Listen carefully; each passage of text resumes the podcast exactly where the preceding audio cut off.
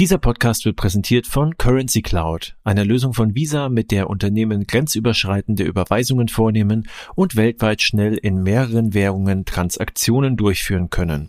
Die Kunden erhalten mit Hilfe der Technologie einfachen Zugang zu digitalen Wallets und können Finanzen zentral im Unternehmen einbetten. Currency Cloud hat für Banken, Finanzinstitute und Fintechs auf der ganzen Welt, darunter Starling Bank und Revolut, mehr als 100 Milliarden Dollar in über 180 Ländern verarbeitet. Weitere Informationen finden Sie auf currencycloud.com. Sprechen Sie uns noch heute an.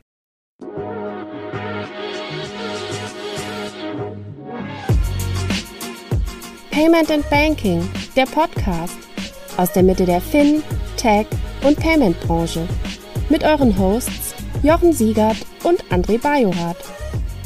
Herzlich willkommen zum Fintech-Podcast von paymentbanking.com. Wir haben eine kleine neue Mini-Reihe gestartet, wo wir, haben wir beim letzten Podcast schon mit Kaspar Schlenk gesagt, wo wir Frenemies einladen, also Freunde, die gleichzeitig so ein bisschen Wettbewerber sind und haben heute neben dem Kaspar Schlenk, der beim letzten Mal von Finance Forward bei uns war, heute Heinz-Roger Doms von Finanzszene. Und von unserer Seite wieder das gleiche Setup, der André und ich und äh, hallo Heinz-Roger und hallo André. Hallo, ihr beiden. Ja, ich kenne nur Freunde, insofern. Mache trotzdem mit. Das ist wunderbar. Und ich bin mir gerade gar nicht ganz sicher, ob wir wirklich Heinz Roger vor mir sehen. Es ist ja Halloween und man sieht es bei dir. Ja, die, die, die Kinder, das, das war der Deal. Sie lassen mich hier für, für die halbe, dreiviertel Stunde mit euch in Ruhe, gehen draußen auf Jagd und durften mich aber deshalb, bevor sie losgezogen sind, durften sie mich schminken und so sehe ich jetzt aus. Wunderbar. Sind wir, drum, sind wir drum, drum herum gekommen, Jochen, bisher, ne? Genau, genau. Meine Kinder sind glücklicherweise gerade nicht da, kommen erst um halb neun nach Hause und ich glaube, dann sind sie müde genug, kommen sie auf keine dummen Gedanken mehr. Wunderbar. Und meine waren gestern schon auf Partys, die sind mittlerweile in dem Alter, dass sie nicht mehr durch die Gegend laufen, sondern sich am Abend vorher betrinken. Kommt ihr auch noch rein? ja, aber besser schminken als trinken. Ja. Jochen, los! Geht's. Ja, Heinz-Roger Doms ist ja bekannt als Co-Gründer von Finanzszene. Man kennt dich auch als, als denjenigen, der im Hintergrund immer arbeitet und neue äh, Stories aufdeckt. Und wir wollten einfach mit dir mal kurz sprechen und so ein bisschen deinen Werdegang darstellen, warum du in dieser komischen Fintech-Szene gelandet bist oder in dieser Finanzdienstleistungsszene. Aber bevor wir reingehen, erst nochmal kurz, weil wir kennen dich und bist nicht notwendigerweise bekannt bei allen. Deswegen ganz kurz nochmal, wer bist du und was machst du genau? Ich bin Heinz Roger Doms. Ich bin, wie ich dieser Tage mir von meiner Frau habe erklären lassen, nicht 43 Jahre alt, sondern 44 Jahre alt. Ich bin einer der beiden Gründer von Finanzszene, Branchen-Newsletter, rund 40.000 Abonnentenbezieher. Bin von Haus aus Journalist, bin irgendwann in den ja, Mitte der Nullerjahre so ein bisschen äh, im Anschluss an, an die Ausbildung in, in den Wirtschaftsbereich und dann noch in den äh, Banken- und Finanzbereich hineingerutscht und habe Finanzszene vor fünf Jahren gegründet und genau betreibe das zusammen mit einem Kollegen Christian Kirchner, der in Frankfurt sitzt. Ich sitze in, in Hamburg. Wir machen fünfmal die Woche ein Newsletter, haben inzwischen ein kleines Team drumherum aufgebaut mit, mit noch zwei weiteren Redakteuren, Georgia Hedecke und Bernd Neubacher. Und ja, versuchen wir so ein bisschen die, die große Konkurrenz da draußen zu ärgern. Und wie bist du in die Szene gekommen? Ich meine, wir kennen jetzt schon lange vor Finanzszene, wo du dich auch mit dem einen oder anderen pleitegegangenen Fintech sehr ausführlich beschäftigt hattest. Warum Finanzdienstleistungen? War das einfach ein Zufall, dass du da reingekommen bist oder, oder wie bist du in die Industrie gekommen? Also in die Industrie gekommen bin ich, ähm, ich habe eine ganz normale Journalistenschule besucht. Das war die DJS in München. Die hat jetzt keinen Wirtschaftsschwerpunkt. Eher im Gegenteil würde ich äh, sagen, bin dann 2000 sechs so ein bisschen aus, aus Jobnot und Zufall zu einem hm, Ableger des Handelsblatt gekommen. Das hieß Business Insider und das waren so meine ersten Bezugspunkte. Das war 2006, bin 2007 von der Financial Times Deutschland abgeworben worden. Ist jetzt ein bisschen hochgegriffen. Ich habe mich beworben und bin genommen worden und habe das bis zum, bis zum bitteren Ende 2012 gemacht, davon auch die letzten drei, dreieinhalb Jahre in Frankfurt als, als ja, Mitglied des, des Bankenteams. Also da kam so die, die Spezialisierung auf, auf das Thema Banken.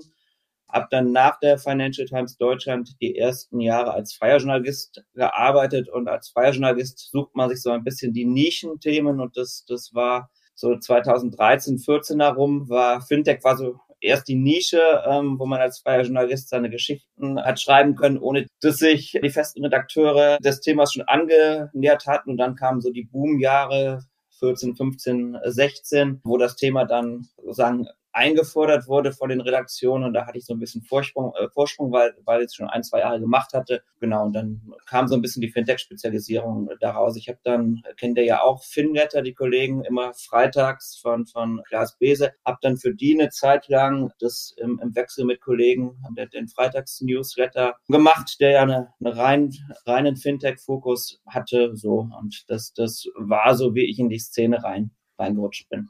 Und sag mal, ich habe gerade drüber nachgedacht, als du das gerade sagtest mit Financial Times und ich weiß ja, dass ein paar Menschen aus dem Umfeld auch aus der Financial Times Ecke kommen. Hast du das Gefühl, dass die Leute, die damals bei der Financial Times sind, so immer noch so ein enges Netzwerk haben? Manchmal kommt mir das vor, dass ich mit Leuten spreche, die da alle irgendwie einen Anker zur Financial Times haben, ähnlich wie ich das teilweise in der Startup-Welt bei den etwas älteren Leuten habe, bei zu AOL. Also, weißt du, ich kenne so ein paar Leute, die waren irgendwie irgendwann mal mit AOL verbunden oder mit PayPal verbunden. Und so ein bisschen wirkt das für mich bei der Financial Times auch so. Hast du für dich auch so ein altes Financial Times Netzwerk?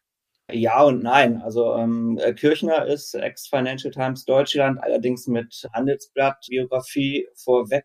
Georgia Hädicke, die wir jetzt per April dazugeholt haben, die kennen wir auch von der Financial Times Deutschland. Ich hatte zwischendurch mal in den ersten freien Jahren gemeinsames freien Büro mit Maike Schreiber, die heute bei der Süddeutschen Frankfurt Korrespondentin oder Büroleiterin in Frankfurt. Die ist auch Financial Times Deutschland. Also das, das Netz gibt es schon, wobei das auch wesentlich jetzt schon die Bezugspunkte sind, äh, also, also sozusagen von dem, was, was ich noch als Netzwerk dann stimmt das doch. So um dich herum ist ziemlich viel FTD, ne? So wie man das sozusagen so kennt. Also das das ja, das stimmt total, wobei es ja auch nicht ist. Es gibt ja nicht so wahnsinnig viel. Es gab das Handelsblatt, es gab die FTD und es gab die die Börsenzeitung so und Financial Times Deutschland war schon in den späten Nullerjahren so ein bisschen auch äh, eine Durchlaufstation für viele Kollegen, die da angefangen haben und dann aber auch abgeworben worden sind von finanzkräftigeren Wörtern vom Handelsblatt, Süddeutsche Magazinen und so weiter. So, also es ist nicht, dass, dass wir alle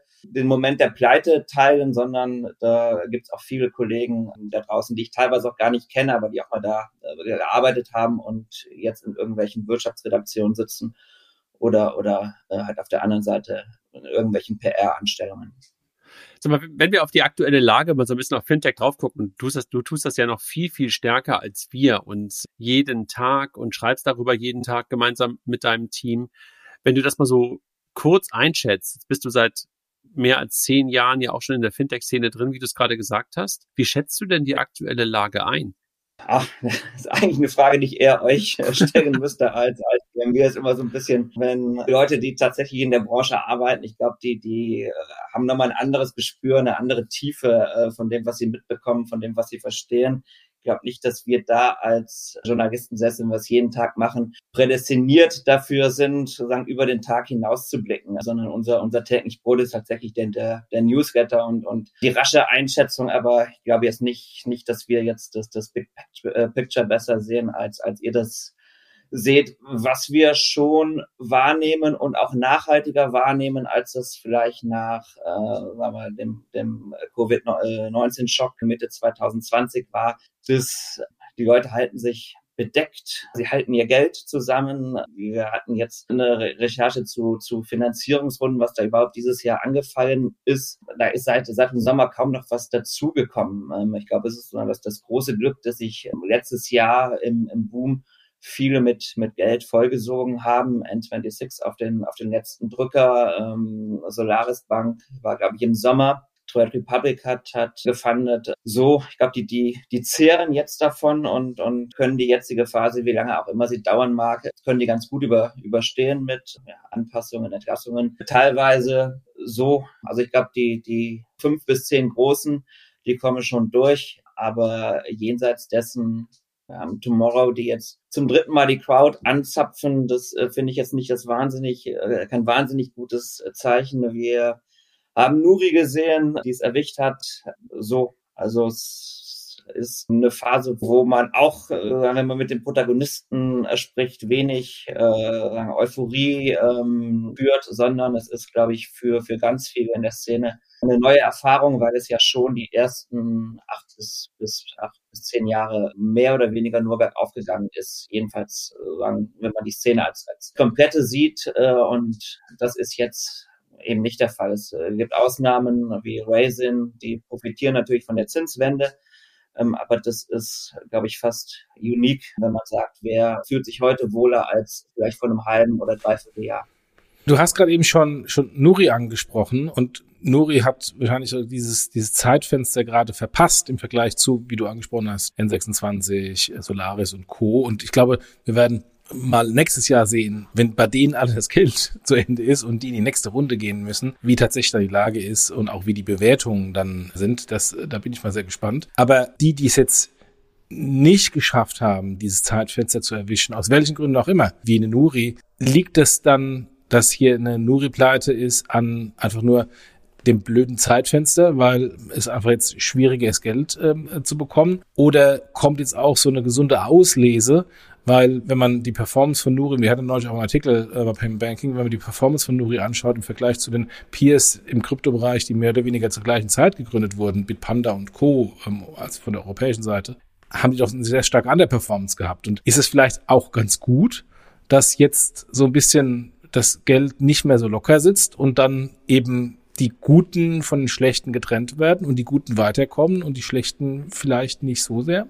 Mag sein, ist natürlich jetzt sehr darwinistisch gesprochen. Äh, ja, am Ende wird es so sein. Ich kann mir aber auch vorstellen, dass es den einen oder anderen vielleicht erwischt, der den es nicht zwingend erwischen müsste. Ich meine, die, die, die Ausrese, das Fintech-Sterben, wird ja auch seit, seit ein paar Jahren vorhergesagt, dass das äh, kommen wird. Da war meine Wahrnehmung in den letzten ein, zwei Jahren, dass doch viele, die es nicht standalone äh, geschafft haben, dann doch noch irgendwo hin hineingemerged haben. Also ich, ich würde jetzt nicht sagen, dass, dass jeder, den es erwischen wird in den nächsten Wochen und Monaten, dass der es auch verdient hat. Aus Investorensicht ist es vielleicht sogar, ich, würde eher aus, aus Investorensicht äh, sagen, dass, äh, glaube ich, der, der ein oder andere dann doch in den letzten zwei Jahren in, in dem sagen, Hype, der, der auf den kurzen ähm, Corona-Schock folgte, dass da das Geld zu locker gesessen hat. Vielleicht ist es eher heilsam auf der, auf der Seite auch.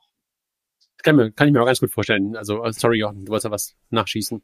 Ja, äh, agree. Und wollte eigentlich schon die nächste Frage äh, machen, aber André, wenn du noch eine andere hast, dann. Ja, ich, ich wollte ich wollte so ein bisschen in eine andere Richtung gehen. Also so ein bisschen weg aus der, aus der allgemeinen Ecke zum Thema Fintech und zur Markteinschätzung und ein bisschen mehr auf dich, weil das ist ja auch so der Hintergrund dessen, dass wir mit dir zusammen sind. Wir haben über die FTD gesprochen und so ein bisschen, wo du hergekommen bist. Wenn du auf diese ganze, auf das ganze Journalistische drauf guckst, und wir haben da mit Caspar letzte Woche auch drüber gesprochen, hast du Vorbilder, auf die du drauf guckst? Weil ich habe so, wenn ich an dich denke, gucke ich immer sofort oder habe ich sofort jemanden im Kopf, den wir alle jetzt mittlerweile aus UK kennen. Aber hast du Vorbilder?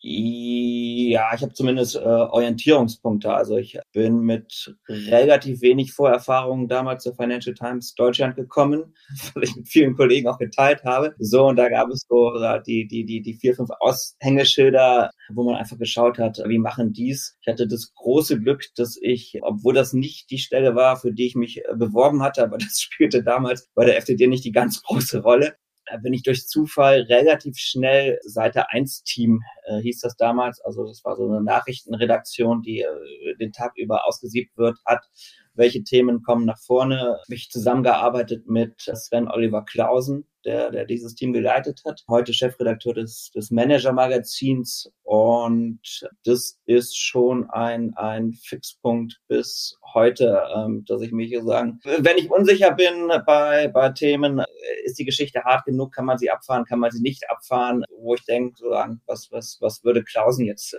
machen? Da, da fährt man ähm, nicht verkehrt mit Kollege Kirchner, mit dem ich jetzt zusammenarbeite, zusammen gegründet habe.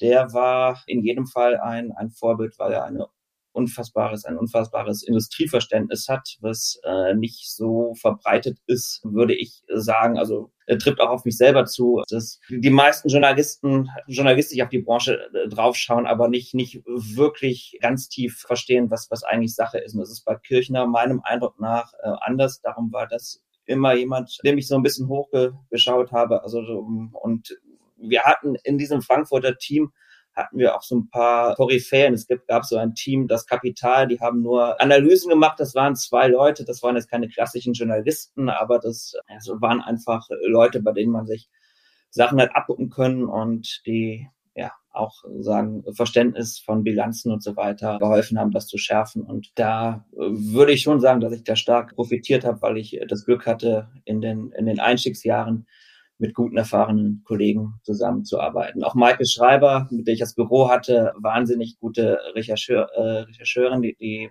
frage ich heute noch, wenn ich nicht hundertprozentig sicher bin, wie gehe ich damit jetzt um, konfrontieren wir da, wann konfrontieren wir, wir kon konfrontieren wir, äh, frage ich heute noch sehr gerne nach Ratschlag. So, also die gibt es in jedem Fall Vorbilder. Und ich habe ja gerade so ein bisschen Richtung UK referenziert. Du hast ja auch über das Thema Wirecard geschrieben. Guckst du manchmal so ein bisschen auf Dan McCrum, dass du sagst so, hätten wir aus Deutschland eigentlich heraus auch machen können? Ich war eigentlich auch auf einem Pfad dahin.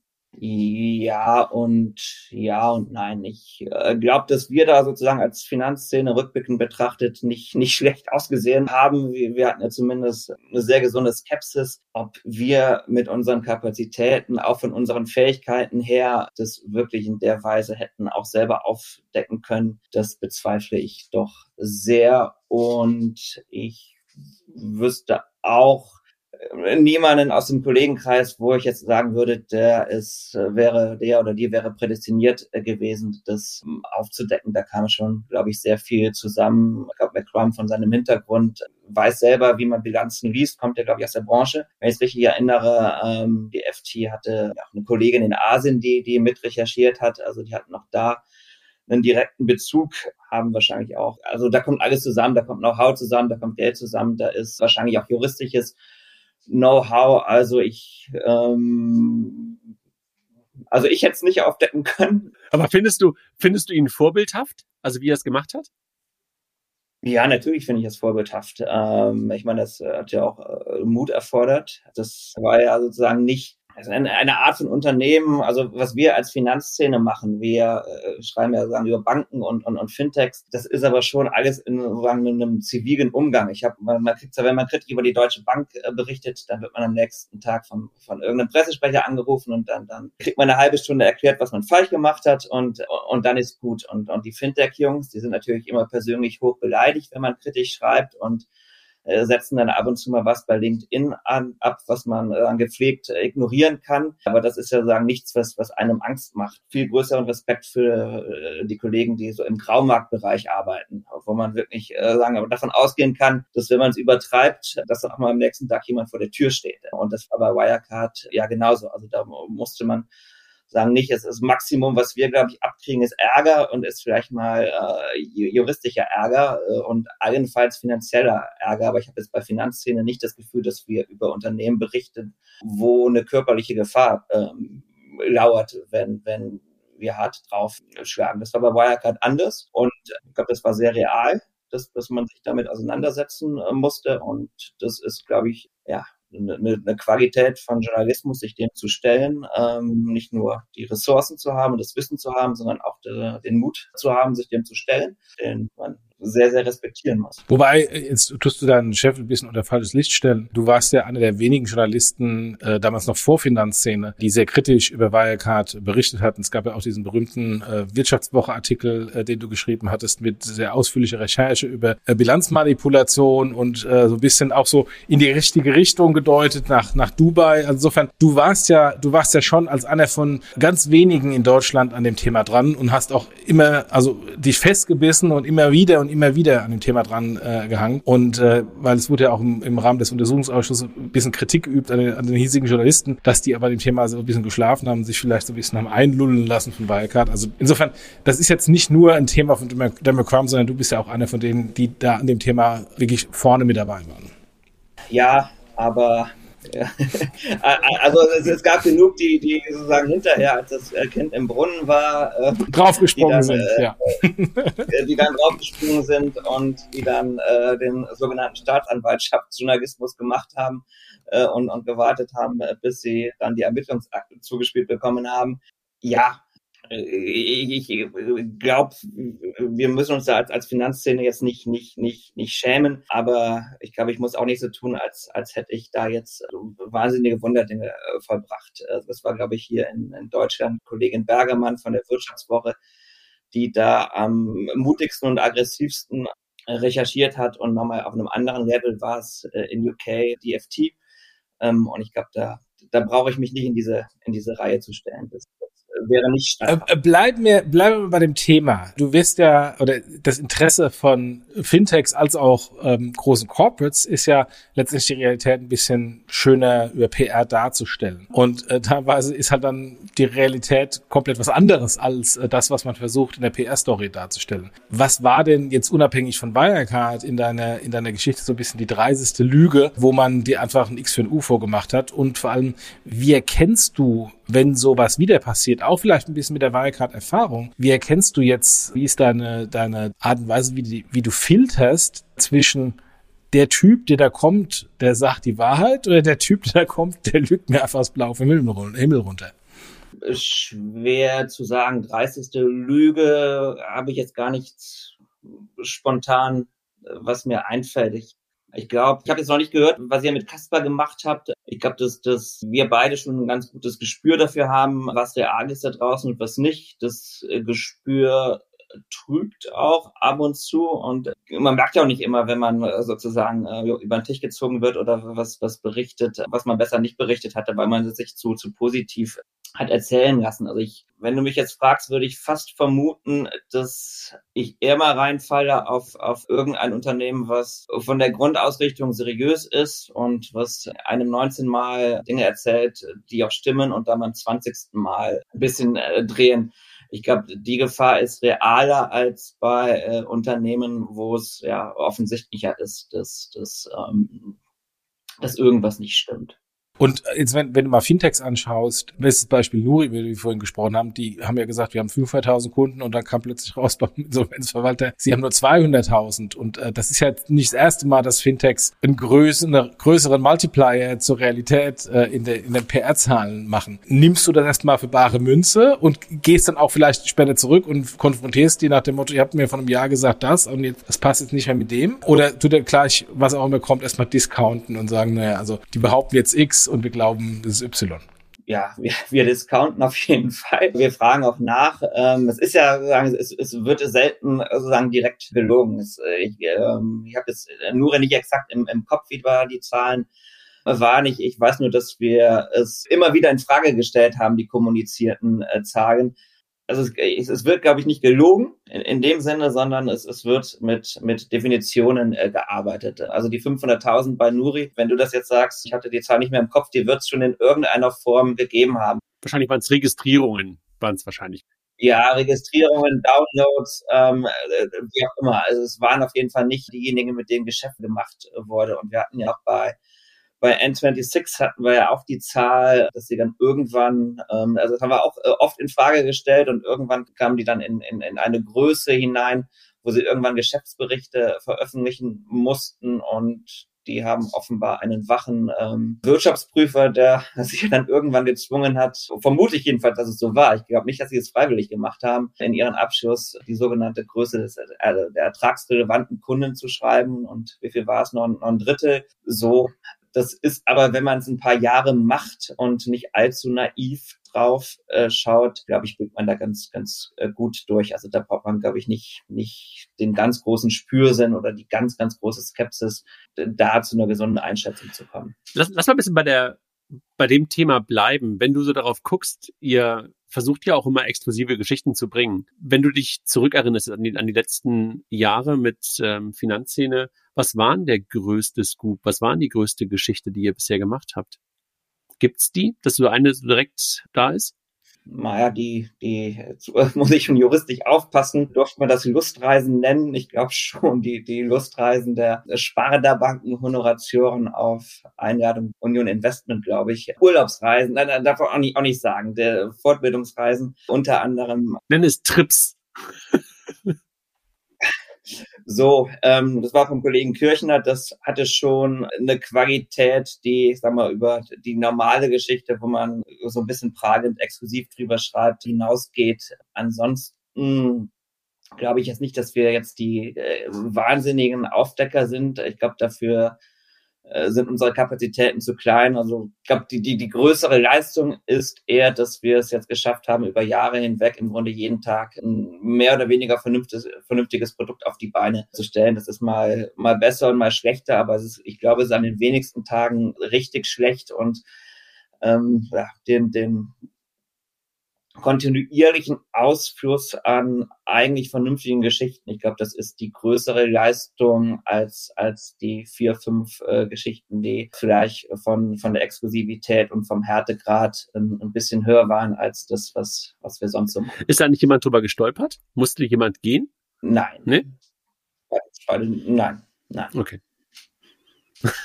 Jochen, wir schweigen. Wir wollen, ja nicht, wir wollen nicht auf juristisches äh, irgendwo hin. Genau, wir haben, wir, haben, wir haben auch schon eine Abmahnung bekommen. Von daher, äh, du sagst gerade eben, die, die, die eigentliche Achievement oder das, worauf du stolz bist, ist, dass du quasi, und das glaube ich, kann ich bestätigen, jeden Tag irgendwie eine Story bringst, die in irgendeiner Weise relevant ist, dass ich nicht sofort in den Newsletter lösche. Wo bekommst du denn die Stories her? Wer sind denn diese Quellen und was bezwecken denn die Quellen, um dir Sachen durchzustechen? Einfach nur nach dem Motto, ich möchte mal Chef ärgern und hier habe ich eine gute Story, weil ich weiß, der Doms macht dann äh, ein bisschen Kommentar drum oder wer, wer ist das? Keine Namen natürlich, das ist keine natürlich Quellenschutz, aber welcher Typus ist das? Wer, wer, was für Interessen stecken dahinter und warum wird überhaupt durchgestochen? Das ist natürlich sagen, die, die, die, die Königsdisziplin, die du ansprichst, sind ja erstmal äh, viele Quellen, die, die jetzt äh, eher unspektakulär sind.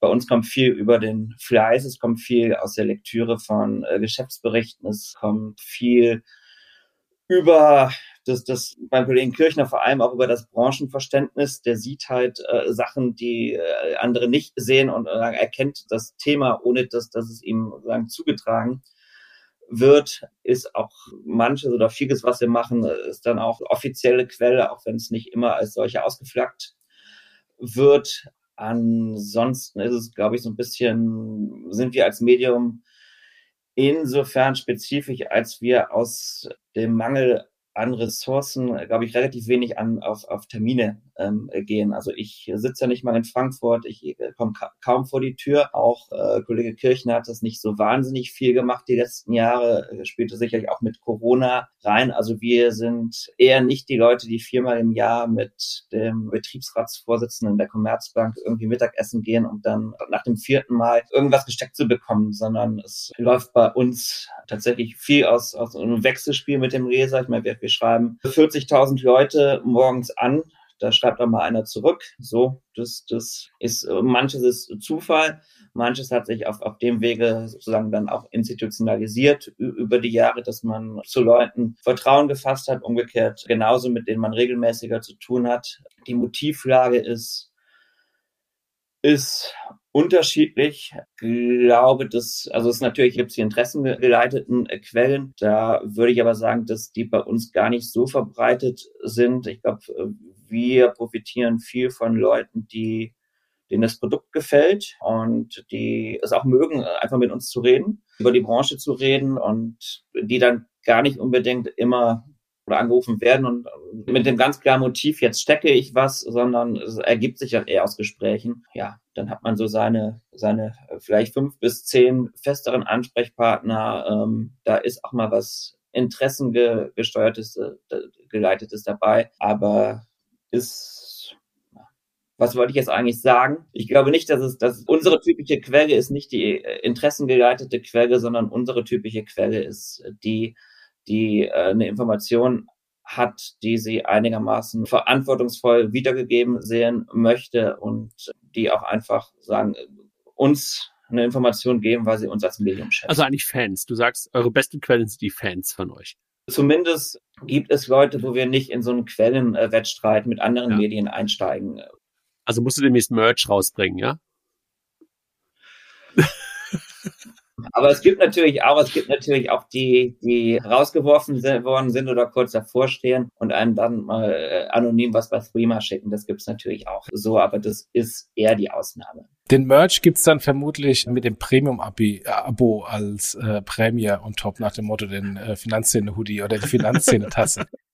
Genau, genau, genau. Genau. Bevor wir gleich auf das Thema noch kommen, also euer Geschäftsmodell, was ihr ja gerade auch mehr oder weniger umgestellt habt oder gerade, ich glaube, ein sehr großes Experiment auch für die Branche macht, würden wir ganz gerne mit dir aber so ein paar Fragen noch beantworten, beziehungsweise ein kleines Spiel spielen. Und wir haben uns da inspirieren lassen auf der einen Seite von Christian Kirchner, also von deinem Kollegen, der ja auch immer so ein kleines Spiel spielt mit, mit euren Gästen im Podcast und vor allen Dingen aber halt von den Kollegen von Alles gesagt, von Zeit Online, wo du aber gerade sagtest, hast du beides noch nicht, nein, nicht beides, sondern Zeit Online jedenfalls noch nicht gehört. genau, genau. Nee, was ich eigentlich sagen wollte, dass du die letzte Folge mit Kaspar noch nicht gehört hast, sonst hättest du das schon mal gehört. Wir haben das bisher noch nie gemacht, außer mit Kaspar und jetzt das zweite Mal mit dir. Das ist ein relativ einfaches Spiel. Ich werde dich gleich da durch ein paar Fragen durchführen. Der Jochen zählt eigentlich nur im Hintergrund die Weiter-Dinge. Was musst du tun? Du musst nur sagen, musst dich für einen Begriff entscheiden oder weiter sagen. Ich gebe dir mal ein Beispiel. Die Trainingsfrage Hund oder Katze. Hund. Verstanden. Und du kannst weil es ungefähr 83 Fragen sind, kannst du achtmal weitersagen, häufiger nicht. Es kommt darauf an, schnell zu antworten und ich versuche auch so schnell wie möglich die Fragen zu stellen. Wir fangen an mit so einer wirklich Billo-Frage. Cash oder Karte? Cash. Angestellter oder Entrepreneur? Letzteres. Wobei, eigentlich bin ich, bin ich Angestellter der eigenen Firma. Entschuldigung. Konzern oder Startup? Weiter. Planen oder machen? Planen. Slack oder Jira? Slack. BaFin oder SCC? BaFin. EZB oder FED? EZB. Post oder Video? Video. Hufeld oder Branson? Weiter. Lindner oder Scholz? Scholz. Altmaier oder Habeck? Habe ja schon meine politische Präferenz gerade gesagt. Kannst ja nur eine Partei wählen. Ähm, die habe ich gerade. Ähm Altmaier oder Habeck? Habeck. Giro oder Debit? Girocard. Debit oder Credit? Credit Card. Bar bezahlen beim Kartenverweigerer oder nächstes Taxi nehmen? Bar bezahlen. Trinkgeld nur über Karte oder kein Trinkgeld? Immer Trinkgeld. Tap oder Swipe? Das weiß ich gar nicht mehr, wie genau der Unterschied ist, aber ich glaube, ich swipe. Drauflegen oder durchziehen? Ach so, ach so, ich dachte, ich, ich, äh, ich leg tatsächlich drauf jetzt. iOS oder Android? Seit zwei Jahren iOS. SMS oder WhatsApp? SMS. Apple Pay oder Karte? Karte. Sparen oder anlegen? Sparen. ETF oder Fonds? Weder noch. Aktien oder Krypto? Wenn dann Aktien. Bitcoin oder Altcoins? Altcoins. Kunst oder NFT? Weder noch. Defi oder Sefi? Wobei, ihr seht ja hier, aber egal, also, im Hintergrund seht ihr ja äh, mein Kunstverständnis. Also, was, wo war gerade Defi oder Cefi? Das ist nicht mehr meine Welt. Defi oder Sefi? Defi. Hoddle oder Zocken? Zocken. Aachen oder Köln? Naja, Aachen. Katholisch oder evangelisch? Ich bin katholisch. Hillau oder Alav? Alaf. Berlin oder Frankfurt? Hab gerne in Berlin gewohnt. Berlin oder London? London war ich auch mal. Ähm, ich habe gerne in Berlin gewohnt. Europa oder USA? In den USA war ich nur einmal. Europa oder USA? Europa. Sparkasse oder Neobank? Volksbank. Filiale oder Web? Web. Direktbroker oder Neobroker? Wenn, dann würde ich zum Neobroker gehen. Robo oder Selbstentscheider? Wenn, dann wäre ich Selbstentscheider. Vergleich oder Berater? Vergleich. Multichannel oder was denn das?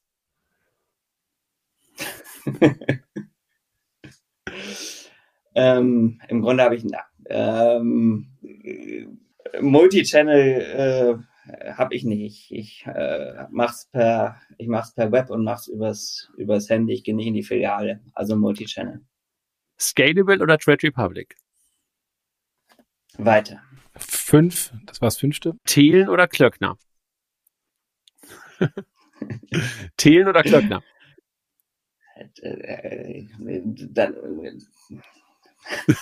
Das ist so eure Start-up-Welt. Ähm, nee, das ist Investorenwelt. Investorenwelt, ja, aber das äh, Klöckner. Musk oder Blume? Jetzt das. Revolut oder N26? N26. Du oder sie? Sie. Jeans oder Anzug? Jeans. Rad oder Auto? Fahrrad fahre ich gern, ja. Auto oder Bahn? Im Moment Auto mehr. Vorne links oder hinten rechts? In der Jugend habe ich hinten rechts gespielt. Tesla oder VW? Ich fahre VW. VW oder Audi? VW. Canyon oder Cannondale? Habe ich jetzt akustisch nicht verstanden. Canyon oder Cannondale? Was ist das? Fahrradmarken. Fahrradmarken. Ach so, okay. Ich habe, glaube ich, ein, ein Fahrrad von Track. Ich habe zwei Rennräder. Eins ich mache weiter. Bianchi oder Pinarello? Ich glaube, ich habe so eine 105er von dieser japanischen Marke. Das ist aber die Schaltung, nicht das Fahrrad. Ach so, das ist. das ist Shimano. Alles klar. Wir machen weiter. Ich, das ist Shimano, genau. Wir machen weiter. Handelsblatt oder FT? FT. OMR oder Money 2020? OMR. Gar kein Geld oder strategischer Investor? Strategischer Investor. Spec oder IPO? IPO. Bei Rot oder Gelb? Bei Gelb. Rot oder Grün? Rot. Schwarz oder Rot? Immer noch Rot. Buy Now, Pay Later oder Kreditkarte? Kreditkarte. PayPal oder Kreditkarte? Kreditkarte. Giropay oder PayPal? PayPal. Wein oder Bier? Bier. Kaffee oder Tee? Tee. Hafer oder Kuh? Kuh. Kuh oder Soja? Kuh. Papier oder iPad? Weder noch. Text oder Sprachnachricht? Ich spreche meine Textnachrichten. Office oder Google? Office. Twitter oder Insta? Twitter. Twitter oder Mastodon? Auch nicht mehr. gar nichts, gar nichts mehr von alledem. Insta oder Facebook? Weder noch. Insta oder TikTok? Weder noch. Google oder Apple? Apple. Alemannia oder FC? Alemannia. FC oder Borussia? Unentschieden. geht nicht mehr, geht nicht mehr. Du musst jetzt entscheiden. Zu oft weiter gesagt. Ach so, naja, also 51 FC, 49 Borussia. Bayern oder Union? Union. Echtzeit oder klassische Überweisung? Klassische Überweisung. Das war's. Vielen Dank. Schönes Spiel. Ja, ist so, ich bin nicht so wahnsinnig, nicht so wahnsinnig weit vorne. Das wisst ihr ja bei, bei, bei, bei der persönlichen Nutzung eurer äh, Payment-Anwendungen. Insofern, äh, ganz viele Fragen hätte meine Mutter genauso beantwortet. Aber das sagt ja auch was. Das sagt mir auch was, natürlich. Wir wollten noch kurz darüber sprechen, wie es bei euch gerade weitergeht. Ihr habt jetzt Premium eingeführt. Wie lange habt ihr das jetzt? Mitte Oktober, glaube ich. Also zwei oder drei Wochen. Kannst du was sagen, wie es läuft? Willst du was sagen, wie es läuft? Ja, ähm, ja und nein. Also wir haben äh, den Beschluss, dass wir erstmal keine Zahlen zu zahlenden Abonnenten nennen, aber es wäre ja auch jetzt äh, Quatsch, sich dann gar nicht dazu zu äußern. Da habe ich mir tatsächlich was zusammen zurechtgelegt, äh, weil ich erwartet habe, dass es kommt. Also, ich, ich ich glaube, man muss es tatsächlich differenzieren. Drei Sachen. Das eine war, äh, ob wir es überhaupt schaffen, das einzuführen. Denn, also ich habe die Komplexität unterschätzt. Wir hatten einen wahnsinnig guten Projektleiter. Wir hatten einen sehr guten Programmierer. So, die letzten Wochen, Georgia und ich, kaum noch in der Redaktion gearbeitet, sondern haben fast nur noch das Projekt gemacht. Was auch bedeutete, da war Bernd Neubacher noch nicht da, dass die redaktionelle Arbeit zu ganz, ganz großen Teilen bei Kirchner hängen geblieben ist. Da hatten wir einfach auch wahnsinnig Glück. Es ist keiner krank geworden, es hat keiner Corona. Äh, doch hatten wir aber nicht nur ein paar Tage und auch nur einer von uns dreien hatten Rechercheglück. Also wenn wir es nochmal machen würden, würden wir es, glaube ich, mehr Projektzeit einplanen. Wir haben es auf den Tag geschafft, weil wir echt gute Leute hinten dran hatten. Aber es war von der Arbeit her wahnsinnig viel und äh, bin froh, dass, dass wir es dass wir es aufgesetzt haben. So, das ist sozusagen die erste Komponente. Die zweite Komponente ist, dass die Resonanz äh, fantastisch ist. Äh, also wenn, wenn man uns gesagt hätte, dass wir das, was wir jetzt haben, nach zwei Jahren äh, hätten, hätte ich sofort unterschrieben. Äh, und das, obwohl wir sozusagen noch keinen Sales-Anruf selbst gemacht haben, ist alles inbound. So, also es hat funktioniert. Das, das können wir sagen. Es wird angenommen. Natürlich nicht von allen 40.000, aber sagen, ähm, es ist ja auch nicht, nicht billig bepreist. Aber ich glaube, wir haben den Preispunkt ganz gut getroffen und es, es, es wird angenommen von der, von der Entscheiderebene. So, und das Dritte ist aber, dass wir nach dem, was wir zumindest die letzten zweieinhalb Wochen an Erfahrungen gemacht haben, dass jetzt relativ wenige Leute komplett abgesprungen sind. Ist natürlich keiner begeistert, der vorher noch das, das volle Angebot hatte und jetzt äh, als nicht zahlender Abonnent nur noch ein eingeschränktes Angebot hat. Es ist aber jetzt nicht so, dass, dass uns die Leute äh, in großer Zahl von der, von der Fahne gehen, sondern es wird weiterhin auch unter denen, die nicht zahlen, akzeptiert, dass das Angebot jetzt eingeschränkter ist und es wird trotzdem bislang angenommen. Und ich glaube, also diesen Spagat zwischen Premium einführen, was absolut notwendig war, weil du es allein mit Werbeumsätzen nicht, nicht finanziert bekommst. Also der Spagat zwischen dem auf der einen Seite und auf der anderen Seite auch nicht die diejenigen, die aus äh, guten Gründen nicht zu zahlen bereit sind oder das nicht, nicht können, nicht wollen, die nicht, nicht äh, zu verprellen, sondern auch denen ein Angebot zu machen, das sie zumindest als, als fair und, und reell ansehen. Das scheint geglückt zu sein und ja, das ist auch sagen, äh, gut fürs, fürs, fürs Segenheil. Als Journalist will man nicht zu viele Leute verlieren und man will sich auch nicht mit zu vielen Leuten vergrätzen oder verprellen und es sieht so aus, als wäre uns das gelungen. Durch eine große Erleichterung. Äh, erstmal Congrats. Also ich meine, ist doch toll. Also ich, ich glaube, das hatte ich dir ja auch mal gesagt. Das ist ja nicht nur für euch, also für euch natürlich existenziell, wenn du so willst, aber generell für die, für das Thema, also für Content Publisher, ein total spannendes Experiment, was ihr da gemacht habt und zu zeigen, dass es funktioniert. Natürlich habt ihr treue Leser und Hörer euch über die Zeit aufgebaut. Aber trotzdem ist es ja toll, das zu sehen, dass es irgendwie funktioniert. Also freut mich, also dass es da in die richtige Richtung läuft und dass ihr halt eure, eure Ziele mehr als erreicht habt. Also äh, super. Jochen, hast du noch, noch was zum Thema Premium? Ansonsten habe ich noch die Frage, wo ihr hin wollt, aber. Äh, die wollte ich, die wollte ich auch stellen, nach dem Motto, jetzt, wo das Premium funktioniert hat, was denn, denn die nächste Ausbaustufe? Wollt ihr eher in eine klassische Zeitungsrichtung gehen, also FT, Handelsblatt etc. Also die Themen abarbeiten? Oder wollt ihr eher in so ein spitzes Nischenmedium reingehen, wie eine Börsenzeitung, die zwar auch News hat, aber auch äh, Konferenzen und sich eigentlich eher auf eine sehr spitze Zielgruppe fokussiert? Das ist alles ungeklärt. Also unser Businessplan ging sozusagen bis, bis hierhin. Das, das ähm, war auch das, was wir, wir sind ja vor ich weiß gar nicht, vor anderthalb Jahren oder vor, äh, sind ja zwei Gesellschafter hinzugekommen, zwei Minderheitsgesellschafter, OMR und Gruner und Jahr. Also das war der Case, den wir präsentiert haben, dass wir auf, auf, auf Paywall gehen wollen und das auch zu einem B2B-Pricing machen wollen.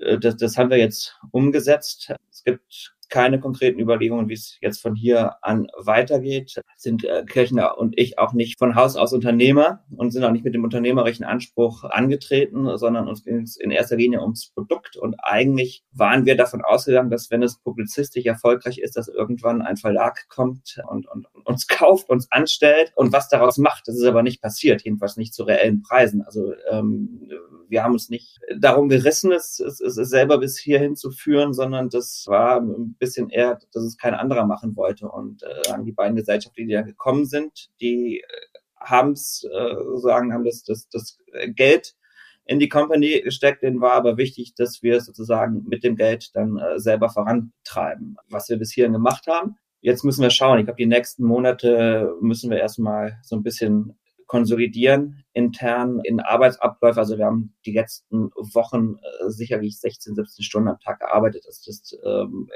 geht so nicht weiter. Wir, wir müssen erstmal ein bisschen den Boden reinbekommen. Wir haben das Team erweitert. Äh, wir müssen Arbeitsabläufe neu finden. Wir machen ja sozusagen zwei Produkte parallel, Premium und das, das Normalprodukt, was ich auch erstmal einspielen muss. So, das ist die Sache der nächsten Monate. Danach ist es eine Frage, was wollen die Gesellschafter? Was wollen wir? Wie kriegen wir es auch sagen mit, mit unserem äh, Privatleben übereingebracht? Ich habe, glaube ich, kann ich auch so sagen, da ist Kollege Kirchner jetzt nicht sauer. Ich habe schon ein bisschen mehr äh, unternehmerischen Antrieb, als, als er das hat. Ich habe schon auch sagen Ideen, wo es hingehen könnte, aber Ich glaube, wir müssen jetzt erstmal schauen, dass wir, was wir jetzt haben, stabilisieren und ja, ich habe ja vorhin gesagt, wir haben bisher äh, keinen aktiven Sales gemacht. Ich glaube, die nächsten Monate tun wir auch gut daran, neben der Konsolidierung erstmal daran zu arbeiten, den, den, den Premium-Abonnentenstamm weiter auszubauen. Ich glaube, da ist für uns im Moment unternehmerisch der, der, der größte Hebel oder umsatzmäßig der größte Hebel und, und dann mal weiterschauen.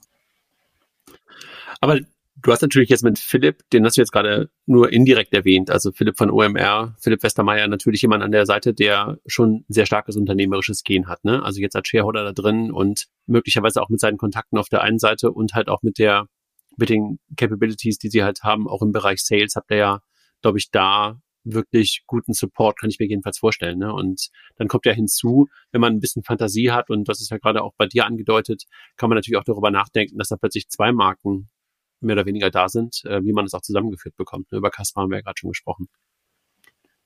Absolut, absolut. Das sind, ähm, das sind Überlegungen, die, die äh, Sinn machen. Ich meine, wir ko kooperieren stark ähm, mit, mit Finance Forward auf einer, auf einer redaktionellen Ebene, aber wir haben auch in den, in den letzten äh, Wochen viel Support genossen der Kollegen. Die Idee sozusagen, wie wir es dann aufgesetzt haben, äh, hinten raus, dass wir halt ja ohne Saleskraft gestartet sind, sondern einfach nur eine Angebotsseite oder eine Frühbucherseite live geschaltet haben und gesagt haben, in sechs Wochen kostet's. Wer, wer äh, sich anmelden will, kann das hier tun. Den Mut hätten wir, glaube ich, selber nicht aufgebracht. Das hat Westermeier gesagt. Content, das Produkt sind so stark.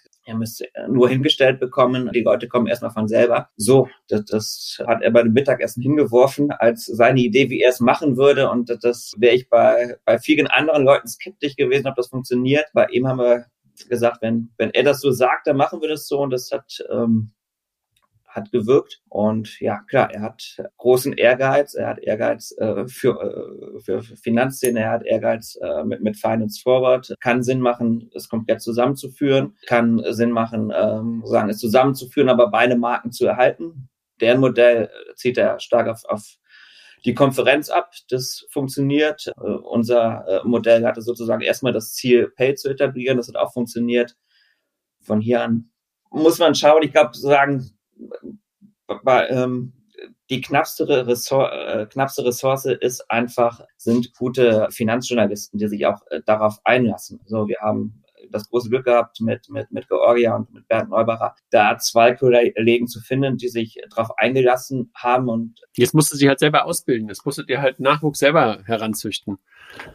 Ja, ja, es ist, es ist viel zu tun. Es ist viel zu tun. Ich, ich also Nachwuchs selber heranzüchten, das sehe ich im Moment nicht. Wir haben jetzt am Donnerstag fängt äh, Gott sei Dank erstmals so eine Assistenz an. Das haben wir bisher uns auch nicht getraut, äh, weil wir es uns sagen, finanziell nicht getraut haben. So, und aber also in den letzten Wochen, also bei uns zusammengebrochen ist, äh, haben wir da angefangen zu suchen und haben Gott sei Dank sehr, sehr schnell jemand sehr, sehr Gutes, Vertrautes gefunden. So, also das ist das, was ich äh, Konsolidierung äh, nannte. Also es geht jetzt erstmal darum, das, das Ganze jetzt ein paar Monate am, am Laufen zu halten. Sind bislang toi toi toi spielt das Tool mit, also das, das uh, Subscription Tool spielt mit die Verbindung von, ähm, also das heißt Prenigo, von Subscription Tool zu Mailchimp als äh, Newsletter Tool und WordPress als Content Management System. Das hat geklappt, aber da muss man jetzt auch mal ein paar Wochen, würde ich sagen, ins, ins Land ziehen lassen, ob das dauerhaft so stabil funktioniert, wie es bislang studiert, nicht studiert, sondern äh, funktioniert. Danach kann man sagen, ein bisschen den Support ausrichten. Da ist im Moment auch noch, wissen wir nicht, wie viel Kapazitäten wir da brauchen. Es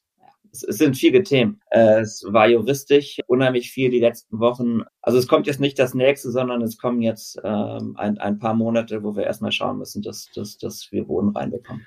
Dann drücken wir mal die Daumen dafür. Und wir haben jetzt länger, länger gemacht, als du vorhin angedeutet hast. Du bist ja bei 35 bis 40 Minuten gewesen. Jetzt sind wir fast bei einer Stunde und wahrscheinlich, wahrscheinlich warten deine Kinder, deine Frau und äh, du wirst dich jetzt weiter schminken lassen müssen. Und bei mir klingelt es auch die ganze Zeit. Halloween ist angesagt. Hat Spaß gemacht. Wir danken dir. Äh, wahrscheinlich wird der ein oder andere Banker jetzt sagen, es habt ihr eben gar keine kritischen Fragen gestellt. Der löchert uns den ganzen Tag, der geht uns auf die Nerven und ihr lasst den sozusagen so gut aussehen. Aber ich fand, es war eine, eine, eine sehr nette Runde und äh, danke dir nochmal. Jochen, das letzte Wort hast ja, du. Ja, frag doch noch was Kritisches. nee, jetzt nicht mehr. Das ist ja, es ist ja auch nicht deine Arbeit, ist ja auch nicht deine Arbeit, ähm, irgendwelche Sachen zu verkaufen und es schön zu malen, wo man dann im Nachhinein das hinterfragen muss, sondern du bist ja letztendlich nur das Spiegelbild der Branche. Und ähm, äh, insofern, weil du kritisch schreibst, heißt es, ähm, du, äh, du bist der Branche Spiegel vorhalten und das letztendlich zeigst nur die, äh, die Schwächen der Branche selbst. Und von daher sollte man mit dem Spiegel oder dem Überbringer der schlechten Nachrichten nie so äh, schwer in, in Konflikt gehen, sondern ähm, eher dann gucken, was denn eigentlich das Problem ist. Von daher ist okay. Die meisten mögen uns ja. Ich genau, bedanke genau. mich bei euch. Äh, ich bin jetzt auch erstaunt. Ich hatte jetzt nicht auf die, auf die Uhr geguckt, 70 Minuten ist oder knapp. Also was haben wir, 65 ist, äh, ist viel. Ja, besten Dank, dass ihr mir die Möglichkeit gegeben habt. Sehr gerne. Ich wünsche euch einen schönen Abend. Hat Spaß Danke gemacht. dir. Danke dir. Tschüss, tschüss, tschüss. Bis dann. Ciao. Tschüss.